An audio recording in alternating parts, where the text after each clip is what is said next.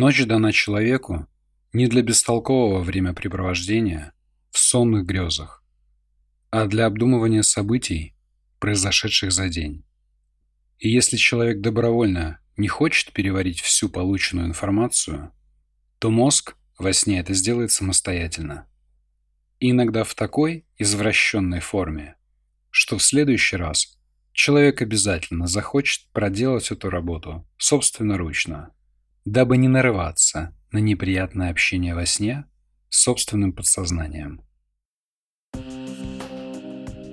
Тщательно обдумав все, что ему преподнес прошедший день, Виталий твердо решил остаться на старой работе.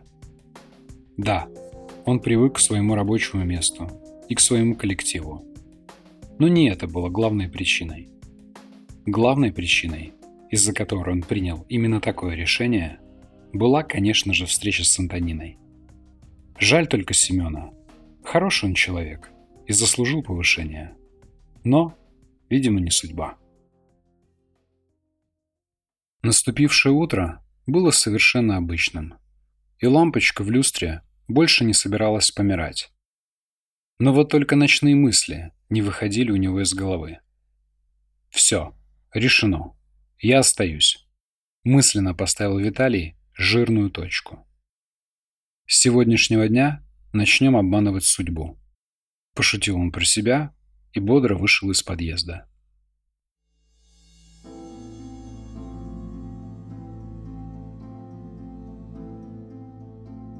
Виталию Аронову сразу же не понравились провожающие его взгляды на проходной. Да и атмосфера на предприятии была какая-то напряженная. Попахивала неприятностями. Все как-то суетились и почти не разговаривали, а только бегали по коридору, как умалишенные. «Что случилось?» – поймал он за рукав секретаршу Верочку. «Не до тебя, Ароныч!» – взвизгнула она и, вырвавшись, побежала в неизвестном направлении.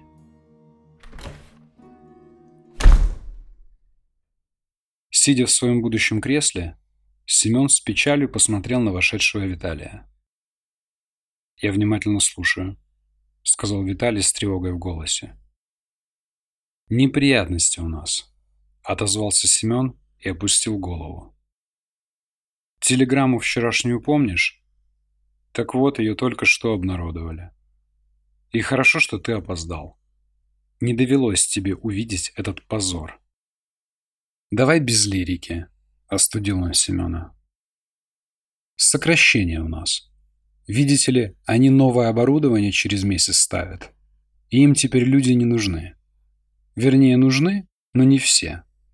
И, к сожалению, ты в списке обиженных жизнью. Вот черт, выругался Виталий. А я как раз хотел сказать тебе, что остаюсь. Тебя-то хоть не увольняют? Меня-то нет, мрачно ответил Семен. Но и не повышают. А твою штатную единицу полностью ликвидируют, как и десятки остальных. И зарплату всем урезают. Без исключения. Ну что ж, придется воспользоваться твоим предложением. Скажи свату, что я согласен. Когда собеседование? Не свату, а Шурину, пробурчал техник. Завтра я тебе обо всем доложу. Обидно, понимаешь? Вот так пашешь беспросветно, а тебя берут и опускают. В течение двух долгих часов, сквозь собственные мысли о будущем и настоящем, Виталий выслушивал бесконечные и возмущенные излияния Семена. И возразить ему было сложно. Ведь он во всем был прав.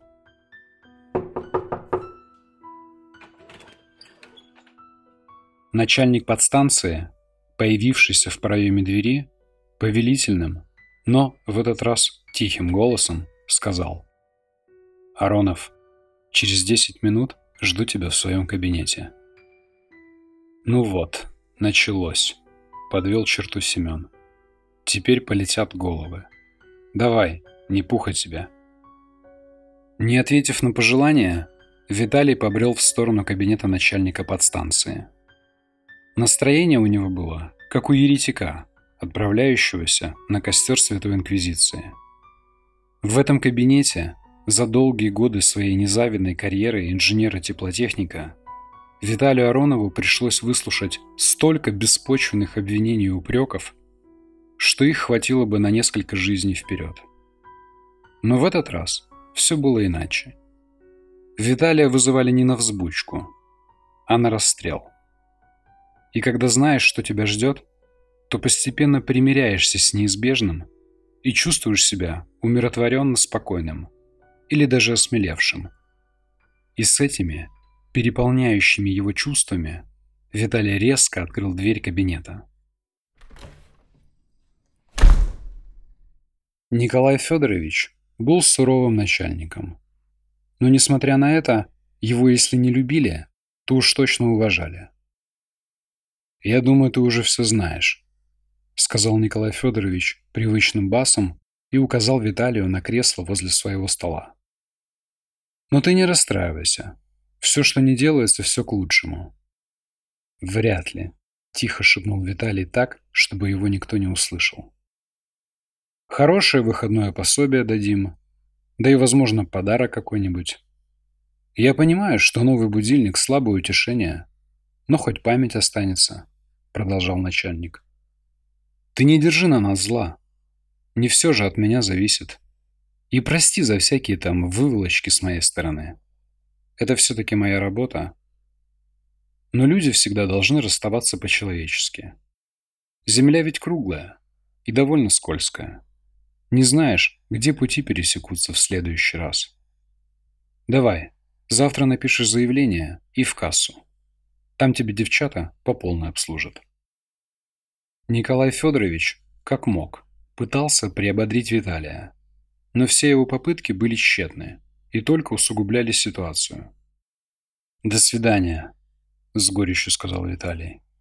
«Спасибо вам за все, и пусть удача будет с вами». А я уж точно не пропаду. Назло всем. Выйдя из кабинета начальника, Виталий отправился дорабатывать свой последний рабочий день.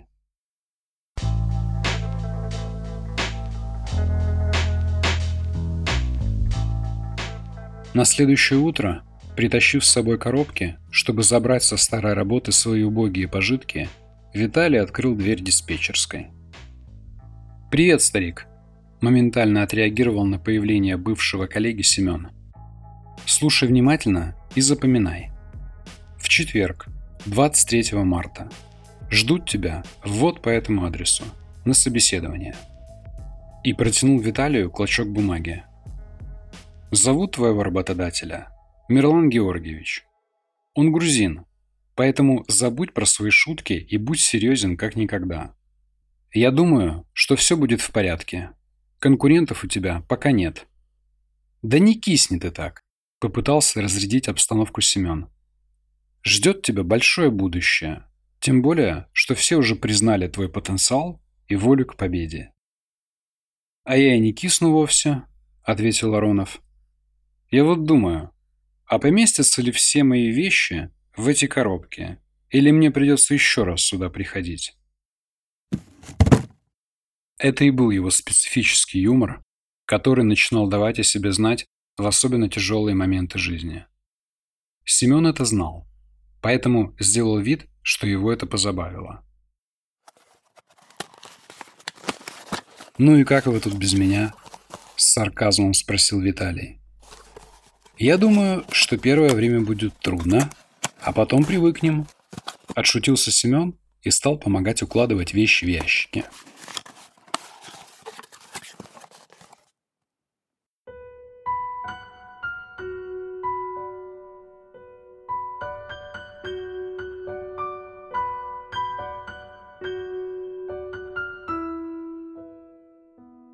Самый страшный враг человека – пустота. Она медленно, но уверенно разжижает мозг и атрофирует мышцы. После утраты чего-то привычного, того, чем была заполнена жизнь, тело начинает наполняться этой самой пустотой. Это как звуки тишины.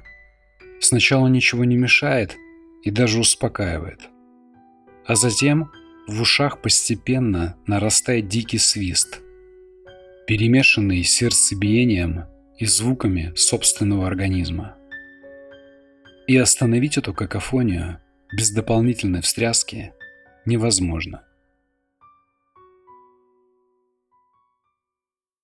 Примерно такое состояние было и у безработного Виталия Аронова. Руки хотели что-то делать, а ноги куда-то идти. Но идти ему было некуда, а делать нечего. И для того, чтобы успокоить себя и вернуть хоть какое-то подобие душевного равновесия, Виталий решил начать делать ремонт в единственной комнате. Все необходимые для ремонта инструменты уже были в квартире, а строительные материалы он купил на честно заработанное хорошее выходное пособие. Но начало ремонта Виталий решил отложить на завтра, потому что сегодня у него был очень важный, практически судьбоносный день.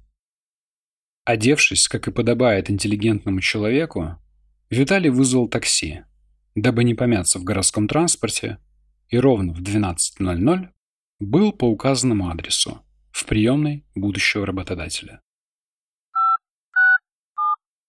Мирлан Георгиевич, к вам Виталий Аронов, теплотехник. Подсказал он симпатичной секретарше в строгом деловом костюме. Виталий Аронов, повторила она и положила трубку. Ожидайте. Я думаю, что скоро он вас примет. И взглядом одинокой женщины оценила посетителя. Ждать пришлось минут двадцать. Но Виталия совершенно не расстроила вынужденная задержка. Этого времени оказалось более чем достаточно и для того, чтобы завести знакомство с будущей коллегой, и для того, чтобы кое-что выяснить. Виталий, будучи человеком умудренным опытом, попытался узнать как можно больше о предприятии, на котором ему предстояло работать. Какой человек директор, сколько сотрудников, насколько дружный коллектив. И самое главное, кто главный бухгалтер и как он относится к персоналу. От этого зависела и своевременность получения зарплаты, и вообще перспектива карьерного роста. Получив краткие, но вполне устраивающие ответы на все вопросы, Виталий погрузился в задумчивое молчание, ожидая приема.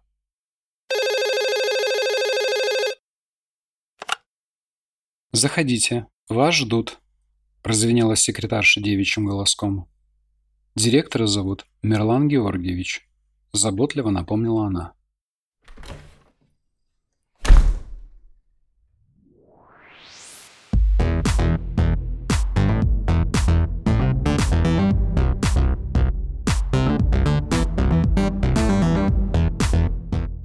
Шикарный кабинет с самой современной аппаратурой произвел на Виталия неизгладимое впечатление. «Живут же люди!» – с завистью заметил он про себя. Человек, больше похожий на горного орла во фраке, указал огромной ладонью на кресло возле стола конференции. «Мне про вас уже все рассказали», – с матерым грузинским акцентом начал беседу начальник. «Добрый день». «День добрый», – ответил Виталий, пытаясь заставить себя не перейти на грузинский акцент. То, что я о вас знаю, достаточно, чтобы заочно принять вас на работу. Но деловая этика требует личной встречи, поэтому мы немного побеседуем. Прогремел джигит и, нажав кнопку на пульте, приказал секретарше принести кофе. «А можно боржоми?» – спросил Виталий для того, чтобы заинтересовать и расположить к себе будущего начальника. «Конечно, дорогой», с еще более сильным акцентом сказал начальник и передал пожелание посетителя секретарши. Виталий, так и не разобрав, был ли правильно интерпретирован его интерес к минеральной воде, приказал себе больше так не шутить и быть серьезней.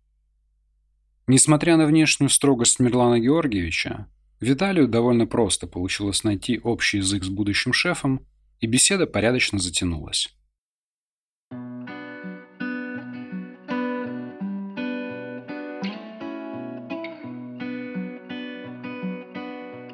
Дороги домой в общественном транспорте как раз хватило для анализа сегодняшней встречи. Предстоял обычный рабочий график. Но что особенно радовало, так это уровень заработной платы и протяженность отпуска. Выяснилось, что летом котельная не работает, и целых два месяца Виталий мог посвятить себе. Он в предвкушении думал о том, что наконец-то сможет позволить себе купить путевку и по-человечески отдохнуть в каком-нибудь теплом месте. И обязательно на берегу моря.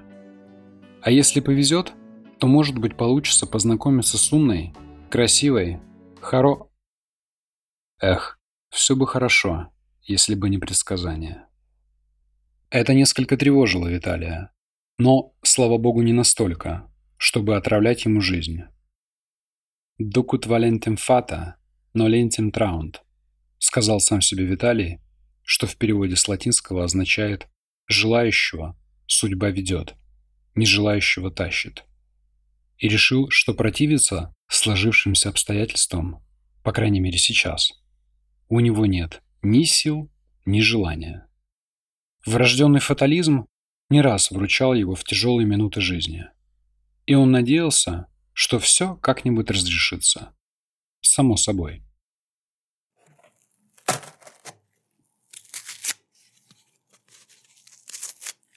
Да, крепко мы их тогда прилепили. С зубами не оторвешь. Бурчал Виталий, с трудом отдирая от стен старые обои в своей единственной комнате. До начала работы на новом месте было еще три недели, и он полностью посвятил себе ремонту квартиры. Оглядев пустую и ободранную комнату, Виталий начал планировать свою деятельность. Новые обои, линолеум, плинтусы. Список рос, а с ним росли незапланированные ранее расходы. Максимально оптимизировав затраты на ремонт, Виталий приступил к уничтожению набившей оскомину домашней обстановки. Работая по принципу «глаза боятся, руки делают», он постепенно начал приводить комнату в более благопристойный вид. Ремонт, по мнению Виталия, был не просто процессом, но и целой философией. Ремонт – это уникальное взаимодействие тела и разума. Мысли и действия постепенно разделяются, и мозг полностью абстрагируется от того, что делают руки, и начинает существовать отдельно. А укладка плитки в ванной – это вообще особенный случай. В процессе укладывания плитки есть достаточно времени для анализа прошлого и планирования будущего. И поэтому, бросив все, Виталий, взяв под мышку пакет с плиткой, перебрался в ванную комнату, в которой уже все было готово для оклейки кафелем.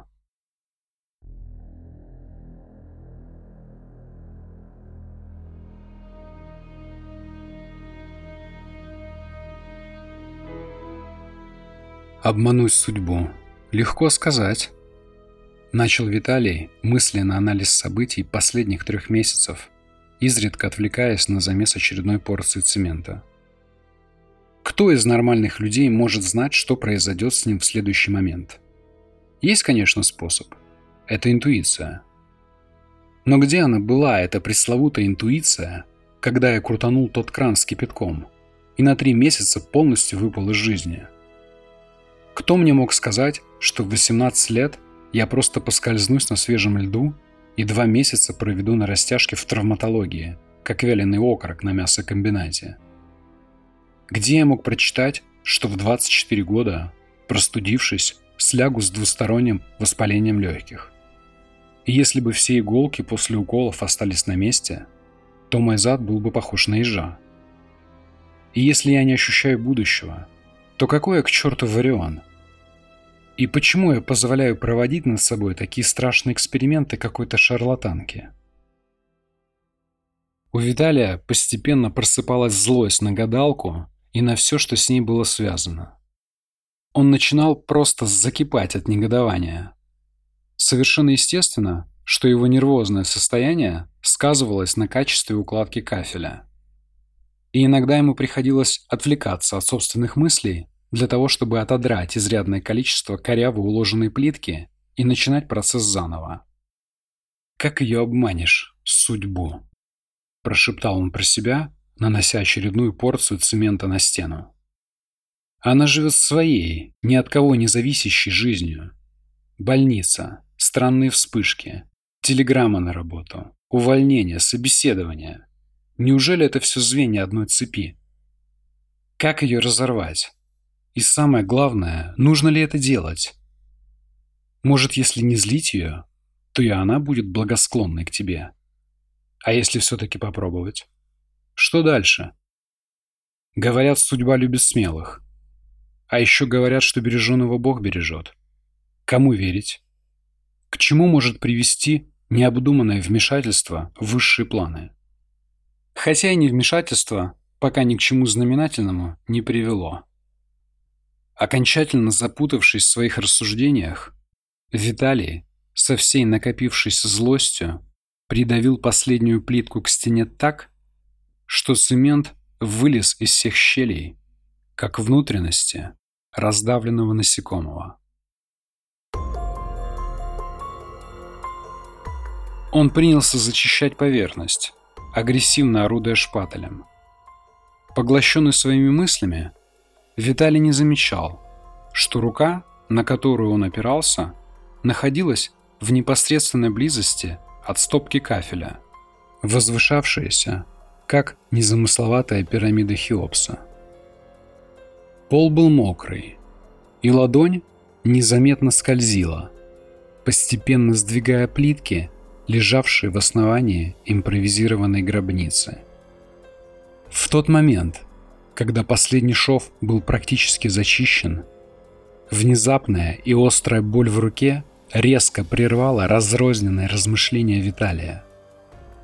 Кафель, падающий с полутораметровой высоты, разрезал тыльную сторону кисти, как хорошо заточенный нож мясника.